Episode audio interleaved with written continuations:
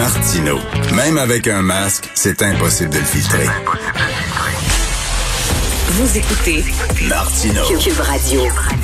Alors, tous les jours, je discute avec mon ami Claude Villeneuve, que j'aime encore plus depuis qu'il y a une ligne fixe. Chroniqueur au Journal de Montréal, Journal de Québec. Hey Claude, j'ai pensé à toi parce que là, on est en train de dire, est-ce qu'il va y avoir un couvre-feu euh, au Québec? Est-ce que François Legault va annoncer un couvre-feu? Et euh, je reviens à, à la chronique qui m'avait fait tant rire euh, que tu avais écrit en disant, ben quoi, il n'y a pas déjà comme un couvre-feu? Qu'est-ce que tu veux faire après 8 heures au Québec? Écoute, ils, ont- ils auront réussi à me donner tort, hein, Richard. hein, moi qui croyais qu'on pouvait pas aller plus loin dans la conversation. Euh, écoute, c'est euh, en démocratie libérale, euh, l'idée de couvre-feu, là, c'est pas le fun. C'est pas des mots qu'on aime entendre. Là. Non. C'est, euh, pas quelque chose avec lequel on est bien. Ma compréhension, j'ai vraiment hâte d'entendre le premier ministre nous parler demain. Là, ça va être un très long 36 heures là, qui nous sépare encore de, de, de son intervention. Ma compréhension, c'est que le gouvernement assume que les gens respectent pas les contraintes actuelles, que les gens se réunissent, se déplacent quand même, même le soir, même quand tous les commerces sont fermés. Si tu sors de chez toi quand les commerces sont fermés, nécessairement, c'est parce que tu vas chez quelqu'un. Donc, on va vouloir contrôler euh, les, les, les allées et venues des gens. Là. Bon, ben, les modalités sont pas encore connues, là, mais on dirait que le gouvernement croit pas ça, que les gens restent chez eux quand les commerces sont Écoute, euh, je sais pas, tu as peut-être une meilleure mémoire que moi, mais couvre-feu au Québec, ça, ça remonte à quand le dernier? Écoute, je ne sais même pas si durant la loi des mesures de guerre en octobre 70, il y avait euh, un couvre-feu proprement parlé. Il faudrait vérifier. J'imagine que ça doit être la Deuxième Guerre mondiale. Non, Ouais, même pas. Des contextes comme celui-là, euh, des, des contextes de rationnement ou de choses comme ça, mais c'est non, c'est historique là. Il y a ça- bon, ça c'est fait dans d'autres pays, en France notamment. euh, le- il y a un couvre-feu là qui est, appliqué à différents moments depuis le début de la pandémie. Euh, écoute, moi ma compréhension c'est que c'est pour ça qu'on a retardé l'annonce qui devait être aujourd'hui. C'est qu'on se questionne sur les modalités, comment ça peut être appliqué.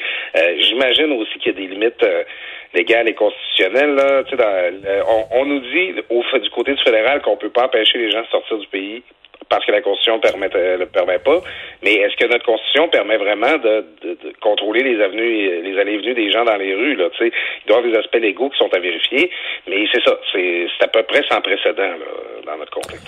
Écoute, c'est- c'est c'est quand même euh, incroyable. Et je viens de parler avec Régent Thomas, tu sais, le docteur Régent Thomas, qui a lutté contre le sida et qui disait euh, les gens euh, jugent trop rapidement ceux qui respectent pas les consignes. Il dit c'est très difficile de changer les comportements. Lui, euh, il dit quand quelqu'un arrivait puis qu'il avait le sida dans sa clinique euh, puis qu'il avait pas porté le condom, il le condamnait pas, il, il chialait pas après, il le comprenait parce que il, dit la nature humaine c'est ça, on n'est pas parfait. Il faut comprendre que les gens ils sont ils sont sénères, ils sont dépressifs, ils ont l'humeur dans les talons, puis ils avaient besoin de prendre du soleil puis de partir. Au lieu de les juger rapidement, faut comprendre aussi ces gens-là. Est-ce que tu as cette magnanimité? Ben, je trouve que je, pense qu'il y a des gens qui respectent pas les consignes, mais qui pensent les respecter. Je, je, veux pas nommer de nom, mais tu sais, je, connais des gens dans mon entourage, mettons, là, euh, euh, des, des, des personnes aînées qui sont isolées, puis ah oui, je fais bien attention, je fais bien attention. Hey, je t'ai pas dit ça, le voisin il venait me porter du chocolat, je l'ai trouvé assez fin, là. Ah, l'autre jour, je suis allé porter les, journaux, là, chez mon frère, là, puis on jasait de ça, puis tu sais, les, les gens, ils, ils, ils, ils se voient pas aller, tu sais, puis tous les comportements qu'on a, aller chez son voisin, euh, euh, prendre le temps de jaser dans le cadre de porte, tout ça, c'est toutes des affaires normales qu'on fait dans la vie, naturelles, qu'on n'a même pas conscience de, de, de les faire, ces choses-là, euh, quand, quand on les fait. Alors, je pense qu'il y a- beaucoup de gens qui pensent vraiment qu'ils font un gros bout, qui font un gros effort, puis hey, euh, c'est pas par eux autres que le virus va circuler, mais que dans les faits, euh, le, le naturel revient souvent au galop. Puis, je pense que plus ça va aller, c'est pour ça que moi, je suis un peu sceptique face à un nouveau confinement plus long, plus intense. Euh, je me demande jusqu'à quel point les gens vont vraiment le mettre en application. En fait, c'est probablement pour ça qu'on instaure un couvre-feu, c'est qu'on pense que d'eux-mêmes, les gens ne le feront pas. Est-ce penses qu'il va sauver les écoles? Parce que François Legault dit, je veux tout faire pour euh, essayer de retourner les enfants à l'école, mais est-ce que la situation est telle que c'est impossible selon toi? Écoute, je vais faire un autre retour en arrière. Euh, en, en septembre, à son retour de vacances, François Legault avait pensé tout haut dans une conférence de presse. Euh, il avait, il disait, je veux pas reconfiner le Québec. Il faut que les écoles restent ouvertes au moins jusqu'à Noël. Euh, je pense que du côté de la santé publique, du côté du gouvernement, on a toujours su que dans le détour des fêtes, quand la, la, la on serait dans la saison hivernale, il faut pas sous-estimer la saisonnalité du virus, là, comme tous les autres aussi, là, au-delà du respect des règles. Je pense qu'on a toujours pensé que ce serait difficile de garder les écoles ouvertes pendant la, période hivernale, mais on sait que c'est la priorité de François Legault. Puis euh, honnêtement, Richard, euh, je regarde la situation dans les hôpitaux, c'est déprimant, mais pour l'avenir à long terme du Québec, dans dix ans, qu'est-ce qui va nous avoir fait le plus mal, que ça ait mal été dans les hôpitaux pendant un an de temps? Ou que nos enfants aient perdu deux ans d'école? Tu sais, sur, mmh. euh, sur, sur, les impacts sur ce qu'on euh, sur ce qu'on va traîner là, comme bilan de la COVID, c'est tragique là, que pour une deuxième année, l'année de le, le calendrier scolaire soit perturbé à ce point-là. Non, non, tu as raison. Écoute, ça ça, ça aucun maudit bon sens. C'est vraiment, comme tu dis, là, tu m'as envoyé tes, tes, tes points là, dont tu voulais discuter. Et on est rendu au point où le vaccin, c'est la seule solution. C'est vraiment, là, sinon, on peut pas se confiner ad vitam aeternam. faut se faire vacciner au plus sacrant. Puis là, ben, je sais pas ce qui arrive, on l'embine en maudit. Oui, puis euh, ça, par ailleurs, je vois des gens sur les réseaux sociaux là, qui se questionnent sur l'efficacité du vaccin. Euh, ça, c'est quoi vos alternatives? Là? Je ben oui. C'est tout ce qu'on a là, présentement. Là. Puis ça se peut qu'il y ait des risques, ça se peut que ce soit pas parfait, là, mais moi, j'ai pas envie de rester confiné à jamais. T'sais. Fait que c'est ça, ça l'embine. Euh, on a reçu 88 000 doses au Québec, à peu près 50 000 de euh, Pfizer BioNTech, 30 000 de Moderna. Il y en a seulement 30 000 euh, et quelques centaines là, euh, au chiffre de ce matin qui ont été distribués. Là. Durant le temps des fêtes, ça a énormément ralenti. Il y a l'air d'avoir des problèmes au niveau des directives, des problèmes de logistique. Ça, c'est la partie du gouvernement. Le gouvernement il nous dit là, là, vous allez vous serrer euh, la ceinture, puis vous allez vous confiner, puis on va mettre un couvre-feu. Puis là, tu sais, nous autres, il va falloir qu'on vive ça. Ben, le gouvernement, il faut qu'il livre sa part du contrat, puis ça, c'est d'être capable de vacciner. Puis là, présentement, là, ça va pas aussi vite que ça pourrait aller. Et là-dessus, le gouvernement, là, il n'y a pas droit à l'erreur, puis c'est vraiment à ça qu'on va juger là, si tous les sacrifices qu'on nous demande de faire ont du bon sens et si le gouvernement fait son bout, maudit. Ben oui, ben heureusement, là, heureusement. Non, mais tu sais, quand on se compare, on se console parce que je lisais dans le National Post, puis ça n'a pas l'air d'être vraiment mieux dans les autres provinces non plus. Là. Ça a l'air à bloquer. Là. On dirait que le fédéral est arrivé avec des doses, mais comme un effet goulot, puis dans les provinces, ça bloque.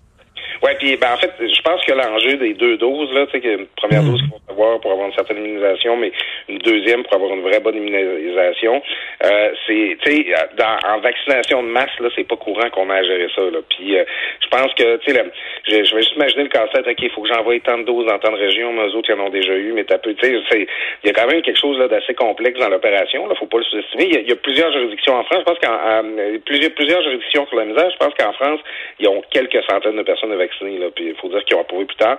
Mais c'est compliqué aux États-Unis aussi, c'est compliqué dans les autres provinces. Mais là, justement, là, on a des systèmes informatiques, on a des. Il y a moyen de gérer cette manutention-là. Puis, euh, bon, lui, il va venir plus tard, mais ça va donner une chance aussi à, des vaccins qui vont être approuvés éventuellement, comme celui de Medicago, qui va qui est supposé nécessiter juste une dose. Hein. C'est peut-être que quand on va être rendu à, vacciner la population générale, ça va être plus simple. Mais euh, cet enjeu-là des deux doses, ça, ça a l'air de compliquer la vie là, beaucoup des gens qui gèrent la vaccination. Mais t'imagines avoir 20 ans, j'ai deux filles, l'une de 21, l'autre de 25 ans. Je trouve ça tellement triste, là, vraiment pour pour eux là et pour elles. Tu sais, euh, bon, les, vieux 65 ans, rester chez vous, regarder la télévision, c'est ça que tu fais souvent quand tu as cet âge-là, tu sais. Mais quand tu es jeune, là, ta vie, t'es programmé pour être un être social, pour expérimenter, pour avoir des aventures sexuelles, pour sortir, pour te saouler la gueule, pour aller n'importe te dévisser la tête, tu sais. Puis là, ils sont obligés d'avoir une jeunesse sage. Ça n'a pas de maudit bon sens. Écoute, je, ça me parle beaucoup ce que tu dis, Richard, parce que moi, depuis le mois de mars, je pense à ça, à tous les French qui n'ont pas eu lieu. Oui, ben oui. tu sais, je, je, repense à ma propre trajectoire de vie. J'ai, j'ai 38 ans, là, les, mes années jeunes sont pas si loin derrière moi. Puis je me vois quand j'étais célibataire puis j'habitais seul, là, m'imaginer, là, euh, euh, comme complètement coupé là, de ma vie sociale, de mes amis, de mes activités. C'est, euh, on a beaucoup parlé des personnes âgées, on a beaucoup parlé des parents qui sont prêts avec leurs enfants à faire du mm-hmm. télétravail.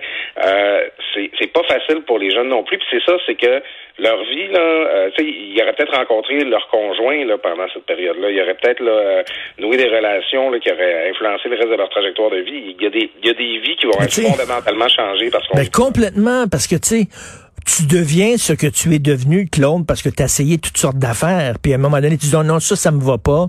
Je la ferme, cette porte-là. Ça, j'ai ouvert cette porte-là, ça m'intéresse pas. Puis c'est en faisant, en expérimentant que tu deviens qui tu deviens. Mais là, si tu empêches les jeunes d'expérimenter, c'est épouvantable. Psychologiquement, là. Puis, euh, tu sais, on s'entend que des gens qui sont venus là, à l'aéroport Trudeau récemment, il n'y avait pas grand jeune qui était revenu faire une quête initiatique sur le chemin de Compostelle. Là. Non.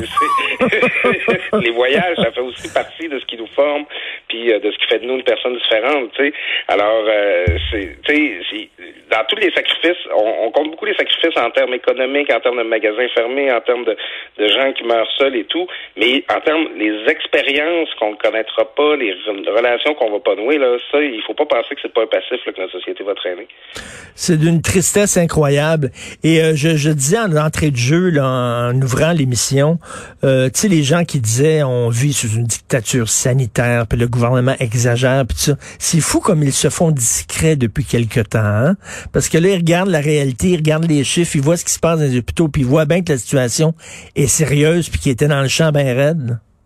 Mais parce qu'à un moment donné, là, fais juste voir là, les, les, les poches se creuser sous les yeux de François Marquis. Là, euh, à, à, non, mais écoute, le, le, le, gars est à bout, là, puis je pense qu'il représente des gens comme François Marquis, euh, d'autres personnes comme euh, Caroline Quashtan, le docteur Carvais aussi. Il y, a, on a beaucoup de professionnels de la santé qui prennent un petit cinq minutes de leur temps pour nous parler tous les jours, puis on, on, on les voit vieillir à la même vitesse qu'un président américain. Là, ça a oui. aucun bon sens.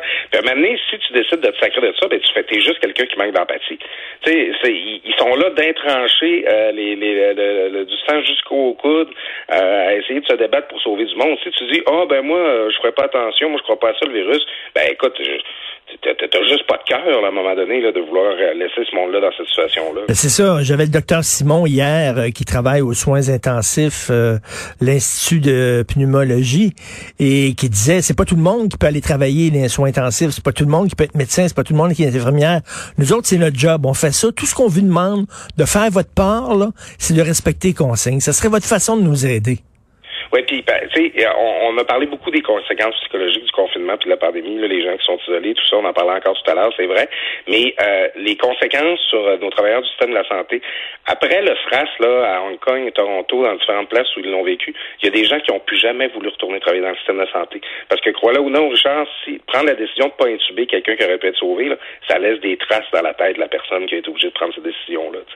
Ils sont euh, ils sont épuisés, ils ont des décisions difficiles à prendre, puis il faut pas penser là, que au lendemain de la pandémie, là, notre système de santé va être dans le même état qu'avant la pandémie. Il va y avoir du monde qui va avoir décroché parce qu'ils ne voudront juste plus jamais revivre ça. Euh, alors, euh, mm. Ça, là, il faut le compter là, dans le calcul là, des risques et des conséquences de ce qu'on Mais tu as tellement raison sur le docteur Marquis que j'adore. Là, il est vraiment extraordinaire, mais tous les jours, on le voit. Puis je me dis, écoute, il va-tu tomber à un moment donné sans connaissance devant une caméra? Là? Ils ont l'air, toute la gang est épuisée. Là. La, pression est beaucoup là, est beaucoup là-dessus en fait, c'est que hum, le, les gens disent ben là le, les lits sont pas bon on parle de mille hospitalisations, euh, bon le coupe de sang aux soins intensifs, c'est pas si pire que ça. Non, c'est le personnel qui manque. C'est pas parce qu'ils sont lâches, là, c'est pas parce qu'ils sont euh, c'est pas parce qu'ils sont tirés au flanc, là, c'est que présentement, il y a beaucoup de gens qui sont en arrêt parce qu'ils sont en isolement, parce qu'ils sont malades eux-mêmes, ou parce qu'ils sont en burn-out, littéralement. Là, tu sais, présentement, le, le, système de santé, il, il, manque pas tant de lits que de personnel puis que de gens pour soigner les gens. Puis là, c'est pas un coup de baguette magique. Tu peux pas faire apparaître 10 000 infirmières là, tout d'un coup. Là, tu sais, François Legault le fait avec les préposés aux bénéficiaires, mais il y a des limites là, à ce que tu peux faire pour mmh. envoyer sur le terrain tout d'un coup. Alors là, il n'y a pas de solution magique là à ce niveau-là. Non, non, les, les nouvelles sont pas très bonnes ces temps-ci, euh, malheureusement. Merci beaucoup, Claude. On se reparle demain. Bonne journée malgré tout. On lâche pas. Salut, Claude.